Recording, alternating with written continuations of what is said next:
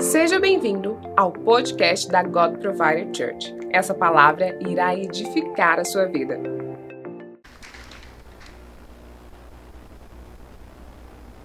Aleluia, amém? Pai Senhor a todos, vocês estão bem? Quando vocês estão aproveitando a Páscoa? Amém? Glória a Deus. Ah, hoje pela manhã nós tivemos um tempo tão precioso, quão bom quando Deus se manifesta no nosso meio, amém? Quando o Senhor vem sobre as nossas vidas, sobre os nossos corações. E nós estamos vivendo dias tão preciosos, no qual nós temos aprendido muito de Deus. E esses dias têm sido importantes para nós meditarmos e guardarmos o nosso coração, a nossa mente, para nós simplesmente abraçarmos a realidade de Deus para nós. Quantos creem que Deus tem uma realidade poderosa para suas vidas? Diga amém.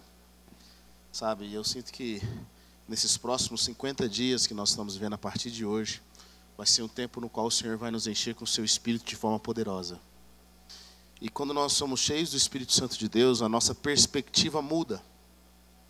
Nós não olhamos as coisas de acordo com o olhar terreno, mas nós começamos a olhar as coisas a partir do, do reino, da presença de Deus, da dimensão espiritual.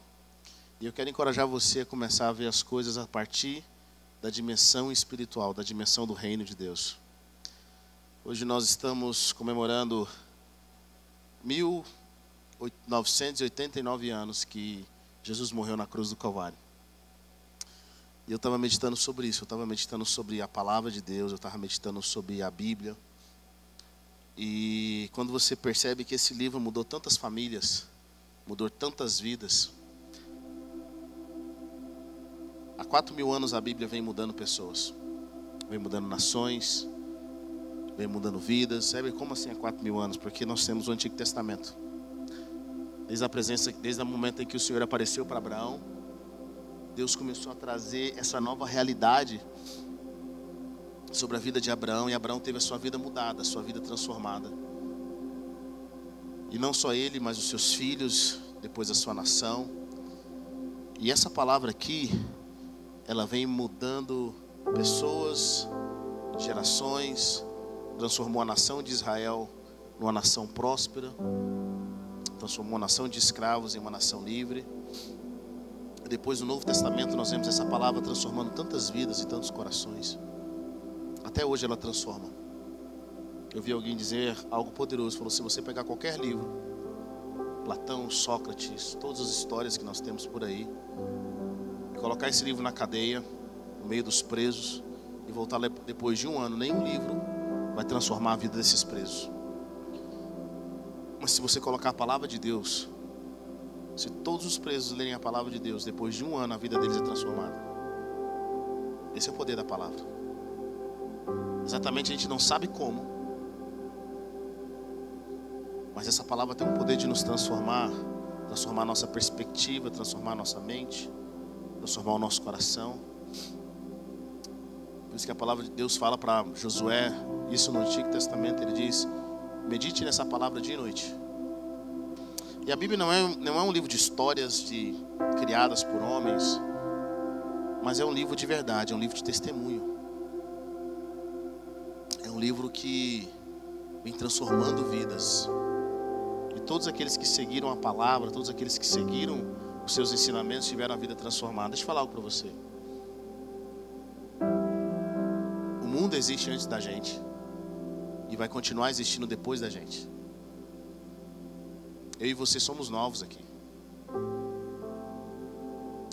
Eu e você somos novos aqui. E nós temos poucos anos de vida na terra. E dos anos que nós temos aqui, poucos desses anos são realmente frutíferos. São anos eficazes. São anos em que nós temos vigor, em que nós estamos no nosso total potencial. E eu fico pensando, essa palavra está aqui há quatro mil anos. Dois mil do Antigo Testamento, dois mil do Novo Testamento. E ela tem sido comprovada verdadeira para todos aqueles que obedecem, para todos aqueles que servem, para todos aqueles que meditam. Através dessa palavra, cientistas foram desenvolver a ciência. Pessoas como Newton, Galileu, Kepler, René Descartes, Boyle, Mendel, Planck, cientistas da matemática, da física, da química, esses homens cristãos, influenciados pela palavra de Deus, trouxeram o mundo moderno que nós conhecemos hoje. Através dessa palavra, nós temos a ideia de liberdade. Você sabia que nenhuma época do mundo, em nenhuma época do mundo, se teve a noção de liberdade e igualdade como nós estamos sendo hoje? Em que todos são iguais diante de Deus, diante da lei. Todos. E a ideia de ser iguais diante de Deus vem de homens como Thomas Jefferson, que meditando na palavra de Deus, descobriu que na Bíblia todos os homens foram criados à imagem e à semelhança de Deus. É por isso que ninguém é melhor do que ninguém. Diga a pessoa que está perto de você: a Bíblia nos ensina que ninguém é melhor do que ninguém. Ninguém.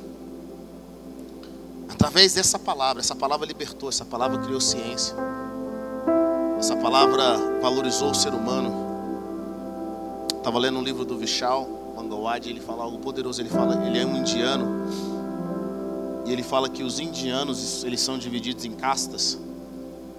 E é ilógico para um indiano você querer salvar um filho doente.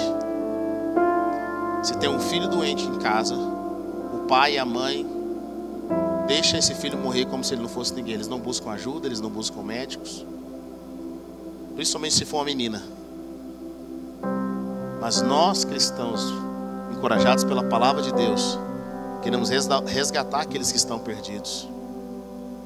Médicos cristãos buscaram desenvolver a medicina para poder salvar homens. Tu, todos eles influenciados por essa palavra. Michel conta no livro dele que até os, os países que nós consideramos hoje o primeiro mundo, como a Holanda, no qual você chega em lojas e restaurantes que lojas que eles não têm nenhum funcionário naquele lugar. E você vai lá, pega o que você quer. Ninguém está te observando, você vai lá simplesmente paga. Princípios como honestidade. Ele fala que por que, que outros países como a Índia não desenvolveu isso? Porque esse país foi tão alcançado pela palavra de Deus com o princípio de honestidade que faz parte da cultura de quem eles são principalmente através da palavra de Deus, porque a Bíblia diz para nós não roubarmos. E o Michel faz até uma brincadeira, ele diz que se fosse na Índia, eles tinham roubado a loja inteira. Fiquei pensando no Brasil. Tudo isso através da palavra de Deus. Essa palavra ela é verdade. A Bíblia diz que ela é comprovadamente verdadeira. Hebreus 4:12, eu queria que você abrisse, abrisse a sua Bíblia em Hebreus 4:12. Na realidade, desculpa, João capítulo, 1 João capítulo 1, versículo 1. Mas eu quero ler algumas coisas sobre a palavra de Deus enquanto você abre 1 João capítulo 1, versículo 1. A Bíblia fala em Hebreus, pois a palavra de Deus é viva e eficaz e mais afiada que qualquer espada de dois gumes. Ela penetra até o ponto de dividir alma e espírito, juntas e medulas, e julga os pensamentos e intenções do coração de homem. Nada em toda a criação está oculto aos olhos de Deus. Tudo está descoberto e exposto diante dos olhos daquele a quem havemos de prestar contas. Salmos 18, versículo 30 diz: este, este é o Deus cujo caminho é perfeito. A palavra do Senhor é comprovadamente genuína. Ele é um escudo para todos os que nele se refugiam. Pois quem, quem é Deus além do Senhor? E quem é rocha senão o nosso Deus? Ele é o Deus que me reveste de força e torna o caminho meu, perfeito o meu caminho. Torna os meus pés ágeis como o da corça. Sustenta-me nas alturas. Sabe, a Bíblia diz que a palavra de Deus ela é perfeita. Ela é comprovada. Diga comigo, comprovada. O que está nas tuas mãos é o livro que transforma o mundo. É o livro que transforma sociedades. É o livro que transforma os nossos corações. Quando eu medito sobre essa palavra, de que tudo que está escrito aqui é verdade, que Deus trabalha no princípio da verdade. Quero ler em 1 João capítulo 1, versículo 1. A palavra que dá vida existia desde o princípio. Nós o ouvimos, nós o vimos com os nossos olhos, nós o contemplamos e tocamos nele com as nossas mãos. A vida apareceu e nós a vimos, testemunhamos dela e a, e a anunciamos a vocês, a vida eterna. Ele estava com o Pai e apareceu para nós. O que vimos e ouvimos proclamamos a vocês, para que também tenham comunhão conosco. Nossa comunhão é com o Pai e com seu Filho, Yeshua, o Messias. Escrevemos essas coisas para que a nossa alegria seja completa. Vamos orar, Pai. Eu quero, eu quero pedir que o Senhor venha sobre nossas vidas nessa noite. Que o poder da ressurreição, o espírito de entendimento de ressurreição, que seja sobre as nossas vidas, sobre as nossas mentes. Eu oro para que a tua realidade venha sobre nós, ó Pai. Eu oro para que a tua mão poderosa venha nos proteger e venha nos direcionar. O Senhor nos diz, Jesus, que o Senhor nos deu a tua palavra, Senhor. Guarde esse ambiente com os teus anjos, colocando anjos em cada lugar nesse, nessa igreja e naqueles que estão nos assistindo. Eu peço, Pai Celestial, que o Senhor venha nos mostrar e abrir os nossos olhos à tua realidade. Eu peço que a tua palavra venha frutificar em nós, Senhor. Os nossos corações estejam abertos para a glória e para a honra do nome de Jesus. Em nome de Jesus. Amém. Amém. Eu sempre reflito sobre a história de Cristo. Eu quero que você medite comigo um pouco. Jesus, ele nasceu e cresceu em Israel. E há cerca de dois mil anos atrás, Israel era subjugado pelo Império Romano. Israel não era um, um local, não era, não era um, um estado independente. Israel era um estado inferior ao Império Romano. Talvez se você quisesse impactar o mundo na época, você deveria estar simplesmente envolvido.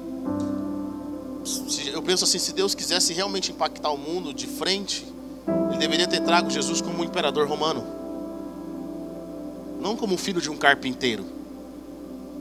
E você já, será que você já parou para pensar que alguém que nasceu há 2022 anos atrás, a milhares de distância daqui, continua influenciando a nossa vida?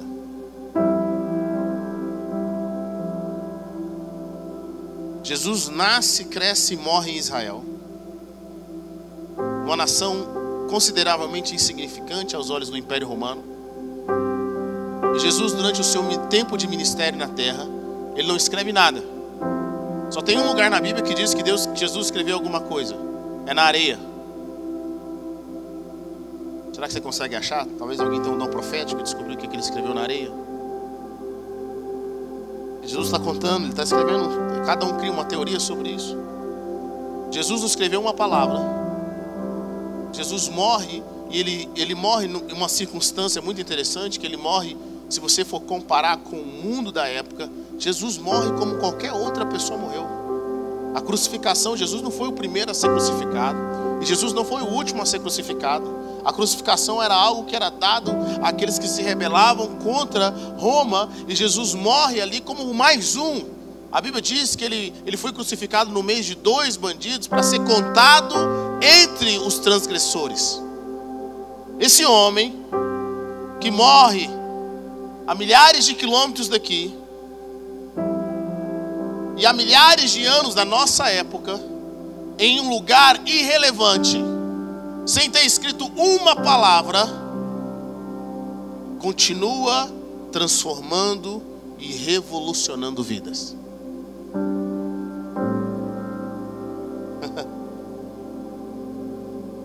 eu fico pensando, por que, que nós temos o conhecimento desse evangelho?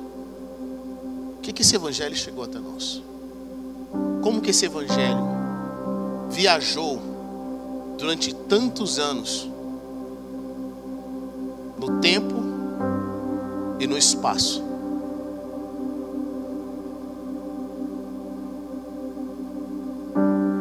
E nós vemos o testemunho de João, João diz: aquilo que nós vimos, aquilo que nós ouvimos,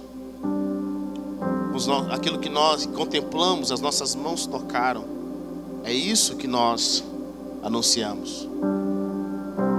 O que, que fez com que os discípulos de Jesus deixassem tudo o que eles tinham simplesmente para seguir o Mestre?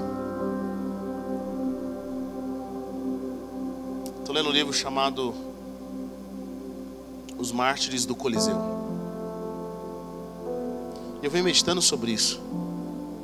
Esses homens, esses apóstolos, por testemunharem a verdade,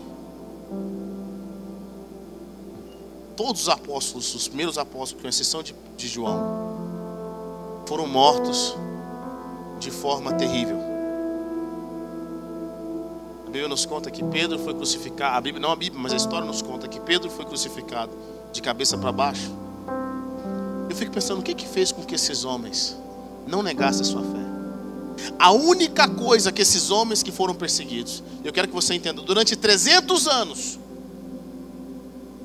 durante 300 anos, a igreja foi perseguida de forma infi... de, de forma, sabe, sem misericórdia. 300 anos. A igreja foi perseguida, esses homens morreram. E a única coisa que eles tinham que fazer para não morrer de forma absurda, de forma humilhante, era simplesmente negar que Jesus era o Filho de Deus. Talvez muitos de vocês não sabem, mas o Coliseu, em Roma, quando as pessoas vão lá visitar aquele lugar, aquela poeira, aquele, aquele chão, aquele pó, está manchado com milhares e milhares de sangue de homens e mulheres de Deus. Pessoas que só porque eles, eles tiveram um encontro com Jesus, viram a ressurreição de Cristo, testemunharam que Jesus é real e se recusaram a dizer que Jesus era uma mentira. Eles amaram a verdade durante 300 anos. Durante 300 anos. Sabe, quando eu era adolescente, estava no meu caminhado com Jesus, eu dizia: Senhor, eu quero morrer pelo Senhor. Quantos aqui já disseram isso? Deus, eu quero morrer por ti. Deus, eu entrego a minha vida por ti. Até que nós queremos fazer uma pergunta, né? Deus fala pra gente, você entrega, se eu, se eu quiser que você não case, será que você vai não querer casar? Muitas pessoas, muito jovens, não têm coragem de fazer essa oração. Né? Quantos solteiros nós temos aqui?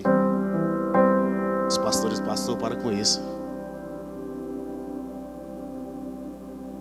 quero morrer por ti. Nós, adolescentes, nós jovens, nós não temos responsabilidades nem nada. Eu quero viver para o teu reino. Eu quero, estou disposto a morrer por ti.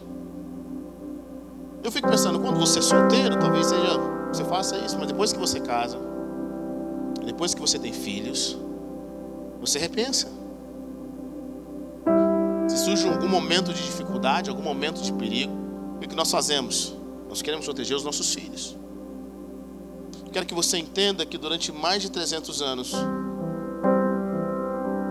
os pais colocaram seus filhos na arena junto com eles, só porque os pais eram cristãos. Só porque quando você aceitava Jesus, no começo do Império Romano, você corria o risco de ser denunciado pelo seu pai ou denunciado pelos seus filhos. Existem histórias em que os escravos denunciavam seus senhores para ficar com a terra deles tudo isso em prol da verdade.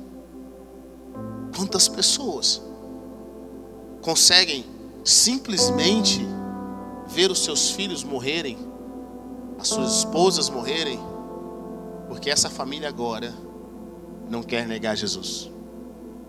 É por isso que esse evangelho chegou até nós.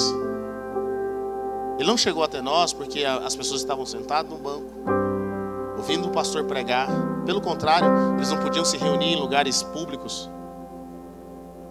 Eles se reuniam em cemitérios.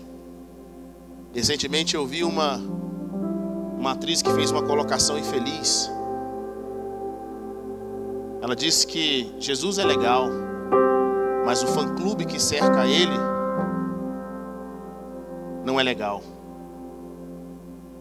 Eu fico pensando, o que tipo de estudo você tem para falar uma besteira tão grande dessa? Porque foi esse fã-clube que fez com que o evangelho chegasse até aqui. Esse fã-clube pagou um preço de sangue para que eu e você tivéssemos um conhecimento de Jesus.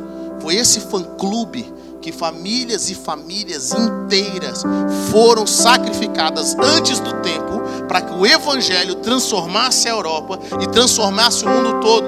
Sabe quantas pessoas morreram para traduzir essa palavra? Porque eles se negaram a dizer que Jesus era uma mentira pela experiência que eles tinham.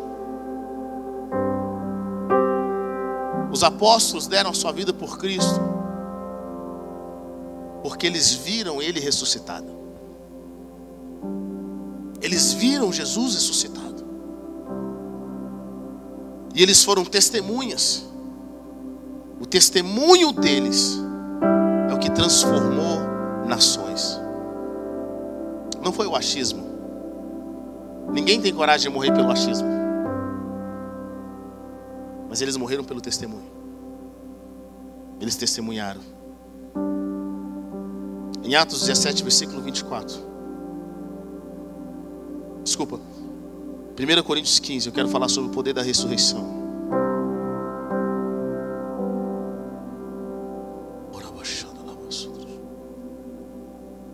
1 Coríntios 15, versículo 2, 12. A palavra nos fala Paulo diz aos Coríntios: Contudo, se lhes foi anunciado que o Messias ressuscitou dentre os mortos, como alguns de vocês podem dizer que não há ressurreição dos mortos? Se não há ressurreição dos mortos, o Messias não ressuscitou. E se o Messias não ressuscitou, o que anunciamos é em vão. E também a confiança de vocês é vã. Além disso, somos considerados falsas testemunhas de Deus porque testemunhamos que ele ressuscitou os, o Messias. O que não aconteceu se não for verdade que os mortos ressuscitam? Se os mortos não ressuscitam, os, o Messias não ressuscitou.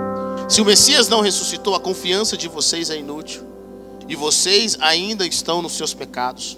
Também, se esse for o caso, quem morreu em união com o Messias está perdido. Se for só nesta vida que depositamos a esperança no Messias, somos mais dignos do que todos os demais. Sabe, a Bíblia é muito lógica. Muitas pessoas valorizam a morte de Cristo, mas elas não entendem o poder da ressurreição. Primeiro, sem a ressurreição de Cristo, nós não saberíamos se os nossos pecados foram perdoados.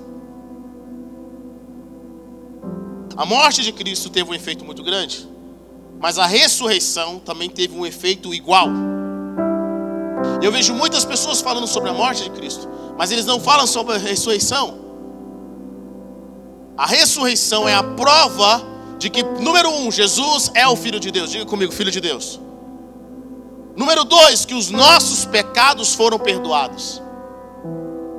Sem a ressurreição de Cristo, não havia garantia que os nossos pecados estão perdoados. Hum. Se Jesus não tivesse ressuscitado, ele seria como um filósofo da época, uma pessoa gente boa, mas não um filho de Deus. E aí é uma lógica. Você pensa, por que, que ele tem que ressuscitar? Porque a Bíblia é lógica. Qual é a lógica? A lógica é nós morremos, nós morremos por causa do pecado. Qual é a causa da morte? Pecado.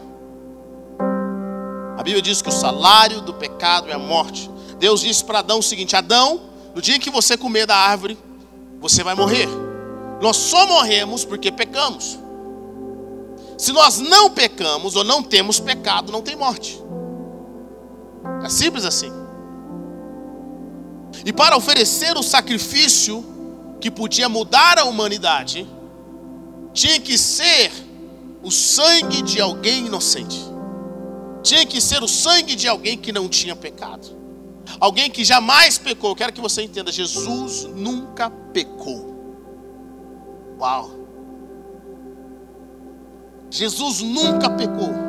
Não teve um pensamento pecaminoso, uma palavra pecaminosa. Jesus nunca pecou em absolutamente nada. Ele não nasceu em pecado, ele não pecou em nenhum momento, nenhum pensamento. Eu fico imaginando sobre isso como que alguém pode viver nessa terra, alguém que pode passar, viver com todos os seres humanos sem cometer um pecado. Jesus conviveu com pessoas impuras, com homens e mulheres que tinham um coração maligno. Jesus foi ferido e foi humilhado, e mesmo assim ele não pecou. Ele vai para a cruz do Calvário. E na cruz do Calvário, ele tem que oferecer a sua vida. Ele oferece o seu ser em favor de nós. Eu quero dizer para você, querido, que o que Jesus está pagando na cruz do Calvário, a conta era minha e sua. Essa conta não era dele, nunca foi. Essa conta era nossa. E quando eu estava lendo o relato da crucificação de Cristo mais uma vez, eu fiquei pensando: Jesus passou por tanta humilhação. Não foi só o sofrimento físico, não foi algo rápido, foi algo lento, foi algo doloroso. Imagine nós, quando nós fazemos algo de errado, mesmo como consequência do nosso pecado, nós não gostamos de, de ter a culpa, nem de pagar por isso. Sim ou não? Você fez uma coisa errada, na hora de você pagar por isso, você ainda acha ruim, sim ou não? Nós não gostamos de pagar pelos nossos pecados. Por isso nós fazemos de tudo um pouco para não pagar por eles. E se alguém dá mais, se nós estamos vivendo a mais do que as nossas consequências merecem, nós ainda achamos ruim, nós achamos injustos. Jesus pagou uma conta que não era dele. Alguém aqui já pagou uma conta que não é sua? Já pagou uma conta que não é sua? Você já foi acusado injustamente? Gente, se você tem irmão, não é possível que você nunca apanhe no lugar do irmão. Alguém aqui já apanhou no lugar do irmão? Seu pai te corrigiu mil vezes maravilhosamente. Bem, mas aquele dia que você apanhou por causa do primo, aquele dia que você apanhou por causa do seu irmão, aquilo está na sua memória até hoje. Ninguém gosta de sofrer injustiça. Ninguém gosta de ser culpado injustamente. Jesus estava na cruz do Calvário, sabendo que aquela conta não era dele. Ele foi humilhado. Eu fico imaginando Jesus puro, gente. Coração puro, os discípulos conviveram com ele sem nenhum pecado, na cruz do Calvário. Os fariseus humilhando ele, já estava sofrendo com tudo que ele tinha. As pessoas zombavam dele, lavar o rei dos judeus. E ainda no ápice da sua dor, as pessoas chegavam para Jesus e falavam assim: Vai lá, você não é o filho de Deus? Desce da cruz. Salvou os outros, mas não pode salvar a si mesmo. Você não diz que destrói o templo? Você não é o forte? Faz agora. E Jesus aguentando tudo calado. Jesus aguentando tudo, pagando a nossa conta como se fosse a dele. Que tipo de amor e obediência é essa? Mesmo assim a Bíblia diz que ele não pecou. Diga comigo, ele não pecou. Ele pagou algo que não era dele, para que nós tivéssemos algo que era dele. A cruz é um lugar de troca, é um lugar onde nós recebemos, Jesus, um lugar onde Jesus recebe o que nós merecíamos, e sabe o que nós merecíamos? Aquela cruz. E nós recebemos o que Jesus merecia. Nós recebemos perdão, nós recebemos glória, nós recebemos transformação, nós recebemos uma esperança, nós recebemos um futuro. E depois de toda essa dor, de toda essa humilhação, Jesus pagando uma conta que nem dele era, ele ainda assim tem a capacidade de ter um coração perdoador. Dizer, Pai, perdoa eles. Eles não sabem o que faz. Deixa eu falar uma coisa para você. Você que é um seguidor de Cristo. Antigamente eu achava um absurdo as pessoas me traírem. Eu achava um absurdo as pessoas falarem mal de mim. Eu achava um absurdo as pessoas me desejarem mal. Mas até um dia que eu fui levar isso diante de Deus, e Jesus falou assim: Éber, eu não fiz nada de errado e ainda se me traíram. Não fiz nada de errado. E ainda assim falaram mal de mim. Eu não fiz nada de errado. Imagine você que tem tantos erros e pecados. Se eu não guardei nenhuma amargura, se eu não guardei nenhum remorso, olha o que Deus falou para mim: você não tem um direito.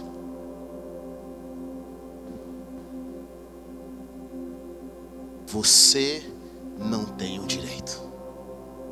Como seguidores, nós não temos direito de guardarmos nenhum remorso, nenhuma amargura de ninguém.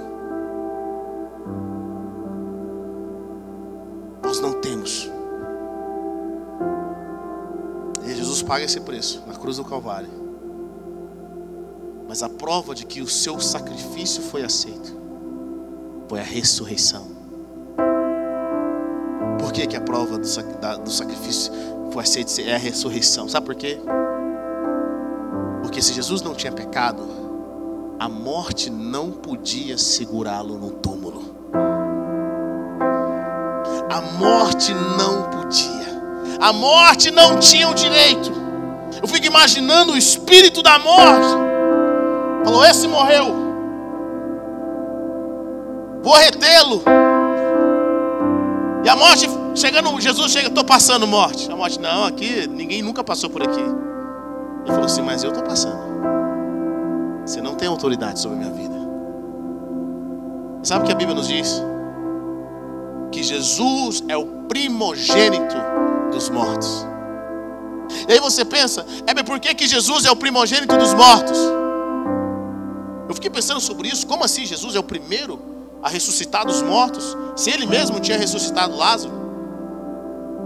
Se ele já tinha ressuscitado o filho da viúva, como a Bíblia diz que Jesus é o primeiro a ressuscitar dos mortos, Jesus é o primeiro a ressuscitar dos mortos com o corpo glorificado,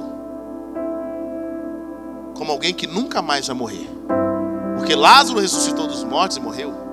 O filho da viúva ressuscitou dos mortos e morreu. Mas Jesus, o Cristo, ressuscitou dos mortos e ainda está vivo. Quero dizer para você, talvez você não ouve muito essa mensagem, mas eu preciso falar. Já falei isso algumas vezes, mas não custa nada relembrar.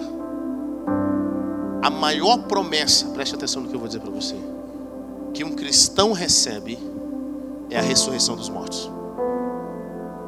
É a maior promessa. A maior promessa. A ressurreição dos mortos. Se você nasceu de novo, se você crê em Jesus como o Senhor e Salvador da sua vida, se você é guiado pelo Espírito, preste atenção nisso. Existe uma promessa de Deus para você, e essa promessa não é a promessa que Deus vai te fazer prosperar financeiramente. O apóstolo Paulo está dizendo o seguinte: deixa eu falar uma coisa para vocês aqui. Vocês, coríntios, chegaram a uma conclusão aí. Alguém está dizendo para vocês que não há ressurreição dos mortos. Vamos seguir Jesus, está tudo bem. Mas não há ressurreição dos mortos. Paulo fala assim: peraí, só um minutinho. Eu estou gastando a minha vida aqui. Eu não tenho nenhuma perspectiva de vida. Todos os dias eu sofro perseguição. Muitos estão morrendo só porque dizem que Jesus é o Senhor e Salvador das suas vidas. Muitas pessoas têm a, a, o que eles estão fazendo, eles estão buscando essa esperança em Deus. Se Jesus não ressuscitou dos mortos, primeiro, vocês, os seus pecados não estão perdoados. Número dois, se Jesus não ressuscitou dos mortos, a nossa única esperança está nessa terra. Se a nossa única esperança está nessa terra, nós somos dignos de pena. Sabe, aqui na nossa igreja, graças a Deus, Deus tem prosperado muitos irmãos. Muitos, muitos, muitos, muitos. Pessoas têm recebido milagres e sinais, casamentos restaurados. Hoje pela manhã nós fizemos uma dedicação aqui. E um dos casais que dedicaram seus filhos, o casamento deles foi restaurado. Nós vemos famílias sendo restauradas. O Evangelho funciona. Paulo sabia disso. O Antigo Testamento, só o Antigo Testamento já te prospera. Só ler o Antigo Testamento já te prospera. O Evangelho funciona. Pessoas são curadas, casamentos são restaurados, há milagres acontecendo. Mas Paulo entendia o seguinte: todas essas bênçãos são bênçãos aqui de baixo, mas não são bênçãos eternas. Todas essas bênçãos que você recebe, deixa eu falar com você, é só um sinal de Deus para você crer em algo muito maior. Você sabia disso? Você sabia que todas essas bênçãos aqui são bênçãos pequenas para você crer em algo muito maior? É Deus falando o seguinte: você está vendo? Eu funciono nisso daqui. Ó. E se eu funciono nessa coisa pequena, você pode confiar nas coisas eternas. Você pode confiar a vida. É por isso que Jesus fica chateado com o povo de Israel. Porque Jesus multiplica o pão, ele multiplica o peixe, e as pessoas não entenderam um sinal. O que, que eles deveriam fazer quando tiver a multiplicação do pão e do peixe? Eles tinham que falar para Jesus: Jesus, o Senhor é o Filho de Deus. O que, que o Senhor quer que a gente faça? Eu quero me entregar para o Senhor. Mostra o que o Senhor quer realmente quer mostrar. Traga a tua revelação para mim. Me dê uma nova perspectiva. Mas o que acontece? Eles fazem diferente. Eles recebem a multiplicação do pão e do peixe a primeira vez. A segunda vez recebem a multiplicação do pão e do peixe. E agora eles querem fazer Jesus rei. E por que, que eles querem fazer Jesus rei? Não é porque eles entenderam a mensagem de Jesus, mas é porque a barriga deles estavam cheias. E eles pensaram: se a gente fizer esse cara rei, ele vai nos dar comida de graça para sempre. E é o que muitas vezes muitas pessoas querem. Se eu fizer Jesus rei, ele vai cuidar do meu casamento, ele vai cuidar da minha saúde, ele vai cuidar da minha família, eu vou ter cura, eu vou viver a vida que eu quero viver na terra. E Jesus fala assim: Deixa eu falar uma coisa para vocês, vocês não entenderam nada. O milagre, o sinal te aponta para algo muito maior do que as coisas passageiras e terrenas dessa terra. A atitude da multidão foi diferente da atitude de Pedro. Pedro, Jesus dá a eles a pesca maravilhosa. Pedro tinha pescado a noite inteira, não pegou nada. Pela manhã, o Senhor Jesus fala para ele: joga a rede para a esquerda. Ele falou: Senhor, já, já lavamos as redes, mas pela tua palavra eu vou lançar. Pedro, lança a sua rede. E agora ele está cheio de peixes. Quando Pedro volta para a areia, para a praia, Pedro tem uma atitude diferente que a maioria de nós teríamos. Talvez se fosse nós, sabe o que nós faríamos para Jesus? Jesus, você não quer ser meu sócio, não? Vamos montar uma empresa? 50-50. 50 para você, 50 para mim. Você faz uma oração, faz uma reza forte. Fala onde estão os peixes. Você não precisa nem entrar na água. Vamos fazer uma campanha aqui. Você sabe onde estão as coisas. Mas Pedro tem, tem uma atitude contrária. Chega na praia e fala assim: Senhor, afasta de mim porque eu sou pecador.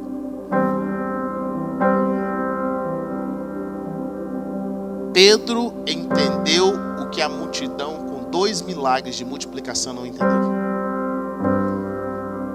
E a partir daquele momento, Pedro, ao invés de convidar Jesus para o seu negócio, ele deixa as redes e passa a seguir Jesus. Ao invés de ser sócio de Jesus, Pedro deixa as redes e deixa ser, faz de Jesus o seu dono.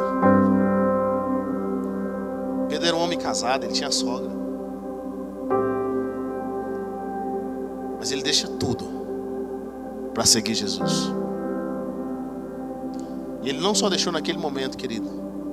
Ele deixou o resto pelo resto da sua vida toda para simplesmente caminhar com ele. Ele presenciou a ressurreição dos mortos. E agora ele entregou tudo que ele tinha para viver essa nova realidade. Sabe, Deus não quer que nós sejamos apenas pessoas que opinam sobre o reino. Deus quer que você seja uma testemunha. Testemunha é alguém que viu, ouviu e presenciou algo. E aí é o nosso coração que vai determinar se nós queremos mais de Deus para simplesmente nos submetermos e seguir a Ele, ou se nós queremos que Ele entre no nosso esquema, no nosso sistema, para prosperar o nosso caminho. Mas sabe por que, que o Evangelho chegou aqui? Sabe por que, que nós somos transformados hoje? Porque esses homens simplesmente decidiram de, ao invés de serem chamarem Deus para entrar no seu sistema, eles quebraram todo o sistema que eles tinham para ir para o desconhecido de Deus. Eles presenciaram a ressurreição dos mortos. E eles creram até o final de que ainda que o seu corpo fosse destruído, eles seriam ressuscitados dos mortos para ver uma realidade de Deus. Eu quero falar algo que eu nunca falei aqui na igreja. Existe algo diferente com aqueles que morrem em Cristo.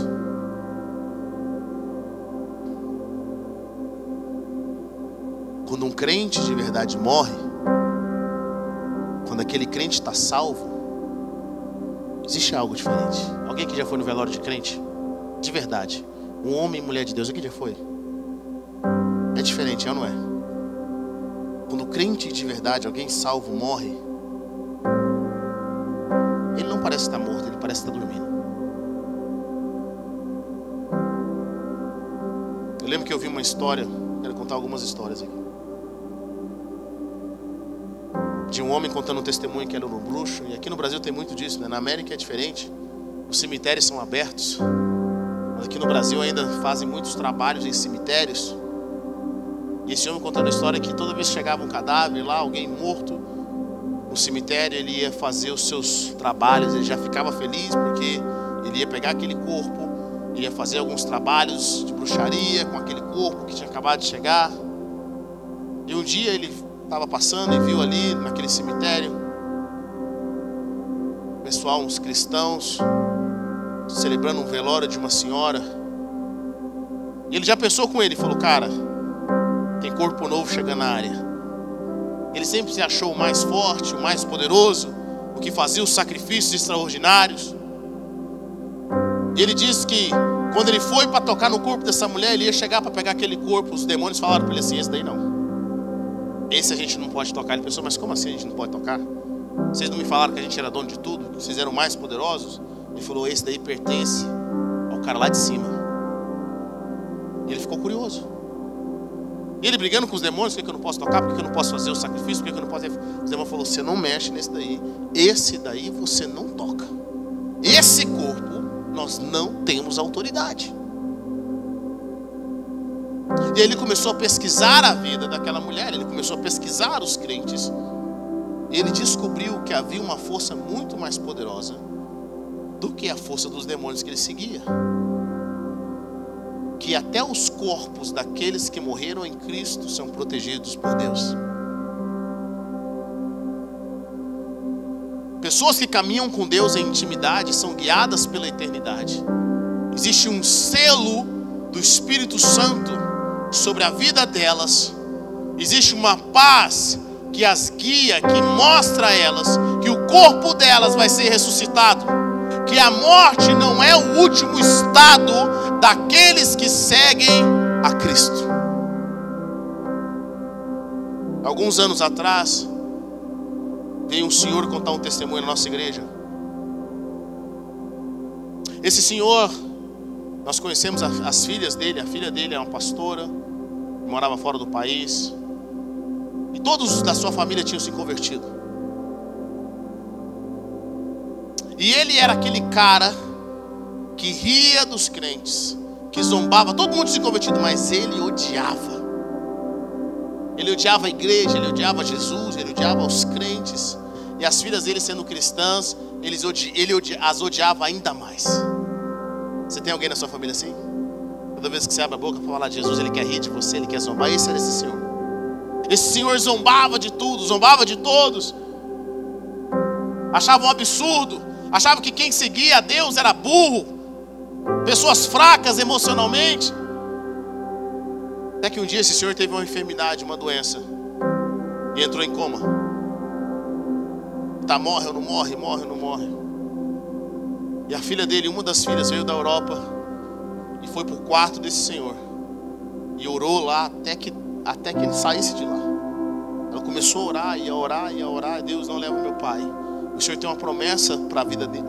O Senhor disse que iria salvar. Ele não pode morrer sem salvação.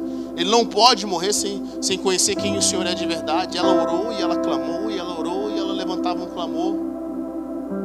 E esse homem sai do coma. Ele sai do coma. Ele abre os olhos e vê a filha dele lá. Ele testemunha para a filha dele, dizendo o seguinte: Minha filha, eu quero te contar um, algo. E esse mesmo testemunho ele contou na nossa igreja. Ele fala que assim que ele entrou em coma, ele diz que veio um homem num cavalo negro e o homem todo preto. Nesse cavalo preto. E esse homem amarrou um laço nele e falava: Agora você vem comigo, isso é meu. Chegou a sua hora. E, ele, e esse cavalo ia andando, e andando, e andando, e andando, e ele arrastando, e ele não quero ir para esse lugar. Ele falou: Você vai, isso é meu. Ele não sabia que estava em coma, que havia um dias que estava essa situação, e ele estava em coma. E o diabo falou assim: Esse é meu agora. Sua hora chegou, eu vou levar sua alma. Ele andando e andando, ele falou, ele falou, cara, parecia uma eternidade. Eu não quero ir, eu resistia, mas eu não conseguia sair. Eu resistia, mas não conseguia sair. Ele falou que de tudo que ele cansava, ele não lembrava de nada, não lembrava do Evangelho, não lembrava de nada. E ele tentou buscar com tudo que ele tinha, com todas as suas forças, e nada e nada. Até que no momento ele falou: Senhor, você não vai me levar, porque tem uma filha que está orando por mim. E quando ele falou isso, o diabo soltou ele, ele abriu os olhos, a filha dele estava no quarto orando por ele. E ela tinha orado a Deus num clamor, que era o clamor do rei Ezequias que diz: Senhor, acrescenta mais 15 anos de vida para meu pai. E ele começou aí, ele foi curado, ele saiu, ele contou esse testemunho na nossa igreja. Eu lembro que na semana, passou alguns anos, esse homem veio a falecer. Eu lembro que eu estava, eu tinha ido nessa mesma semana em dois velórios. O primeiro foi o dele, o primeiro foi de uma, de uma senhora que era devota. Mas quando eu cheguei nesse velório, ao invés de ver uma alegria da paz daqueles que caminham com Jesus, eu vi uma tristeza, eu vi uma angústia. Eu lembro que o sacerdote daquela, daquela senhora falou assim: essa mulher era fiel na igreja, ela era fiel assim, assim. Eu falei, Deus, eu, eu, eu, eu questionei, eu falei, Deus, essa mulher é, é, era mais fiel do que muitos crentes. Eu questionei a Deus, eu falei, Deus, por quê? Mas eu não consigo ver vida nela, eu não consigo ver ela transformada. O rosto dela não parece que ela está dormindo. Fiz essa pergunta para Deus. Deus não me respondeu naquele dia.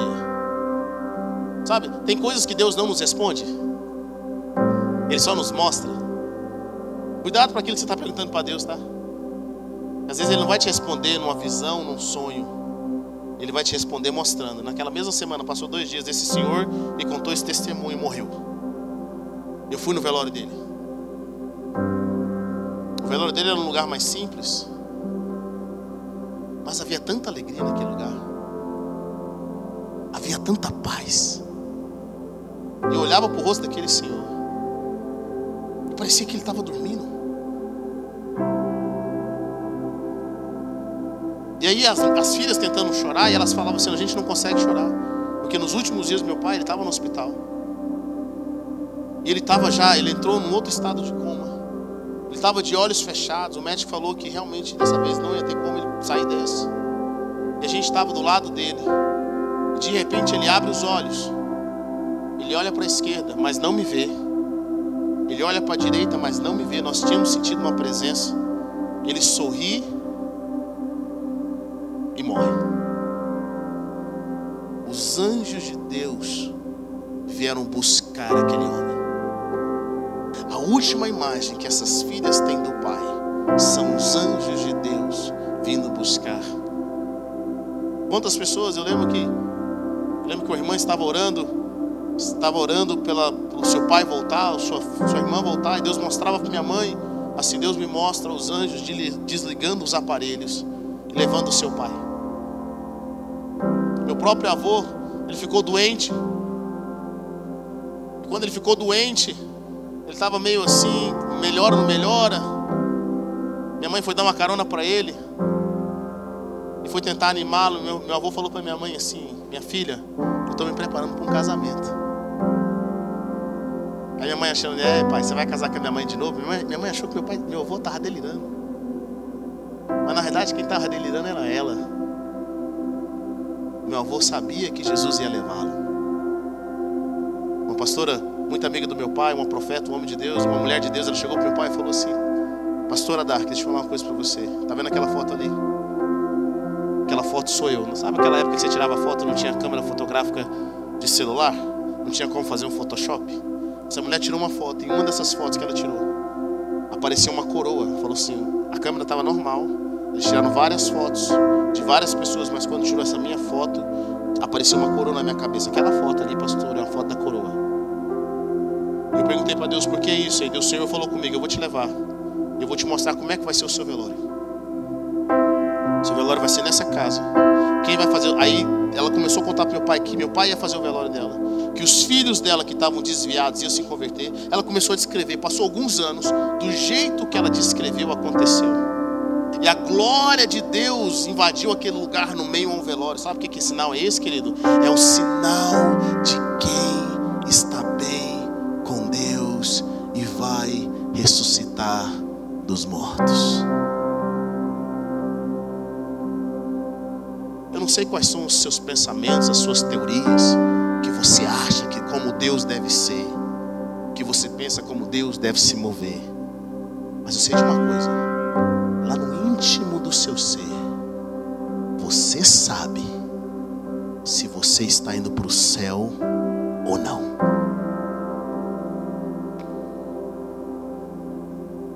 No íntimo do seu ser, você sabe se você foi selado pelo Espírito Santo. Se no último dia da sua vida você vai estar em paz com Deus e os anjos vêm te buscar, ou se o inimigo vem te buscar. Estevão, o primeiro mártir da Bíblia, momento em que ele estava sendo apedrejado, o céu se abriu e ele viu o Senhor. Porque existe algo que só aqueles que são salvos podem ver. Tem uma música antiga na igreja que diz que não se pode matar um crente. Quem é crente não morre. Nós não podemos matar um crente. Nós não podemos matar aqueles que morreram com Cristo já. Quando você não tem certeza da salvação, querido, é algo horrível. Eu lembro que eu cresci na igreja, mas eu morria de medo de Jesus voltar. Alguém que já passou por isso? Quando a sua vida está torta, você morre de medo de voltar, de Jesus voltar. Você morre de medo de morrer. Mas quando a sua vida está em paz, quando a sua vida está certa, a morte é louco. Você está em paz. Morria de medo. Porque eu sabia no íntimo do meu ser que eu não era salvo.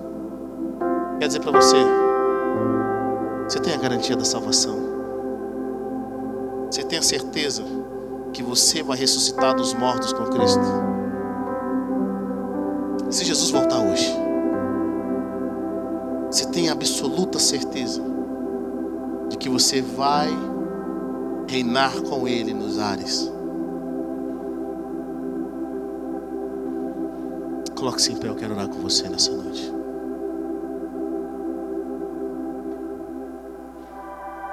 É essa certeza que fez com que homens e mulheres dessem as suas vidas a Cristo.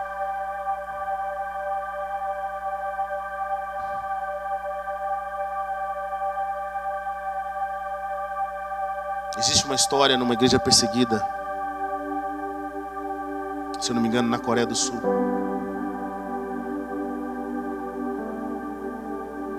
Eu falar para você: o Evangelho não chegou onde chegou à toa.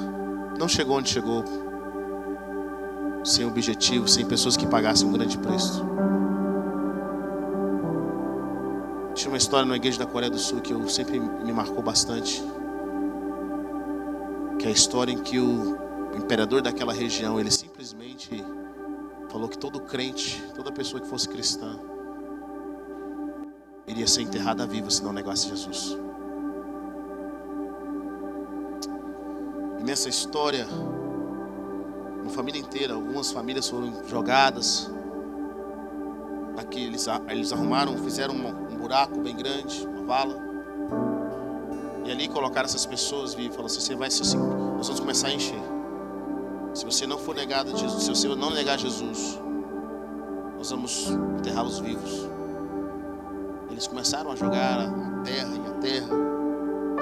E naquele momento, pai vendo seus filhos à beira da morte, o pai e a mãe, ele começou a desesperar e pensou: Deus, o que, é que eu faço agora? Eu sei que o Senhor vai me perdoar se eu me negar. Minha mãe, percebendo que o pai podia fraquejar, e ela começou a cantar uma música dizendo: Porque ele vive, eu posso crer na manhã. Ela olhou para os filhos e disse: Meus filhos, vejo vocês daqui a pouco no paraíso.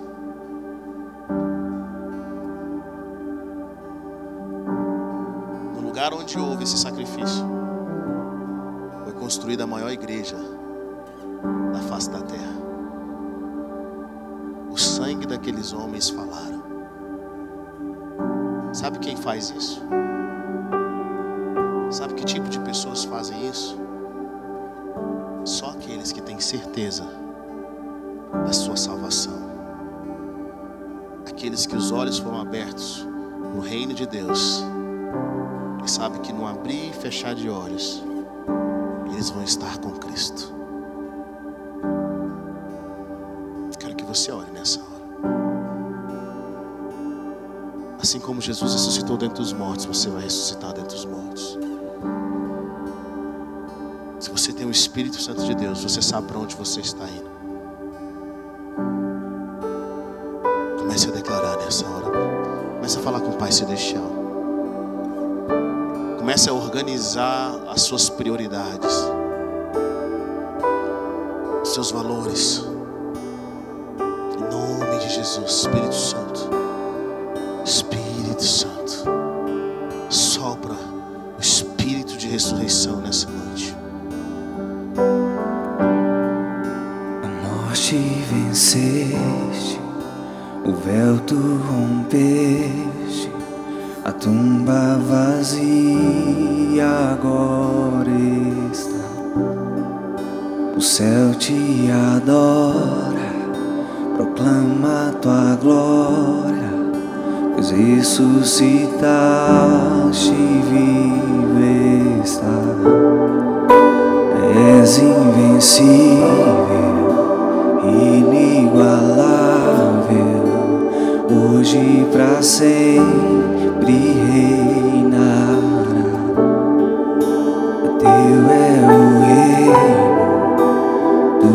Obrigado por ter ouvido até o final. Acesse o nosso canal e tenha acesso a mais ministrações.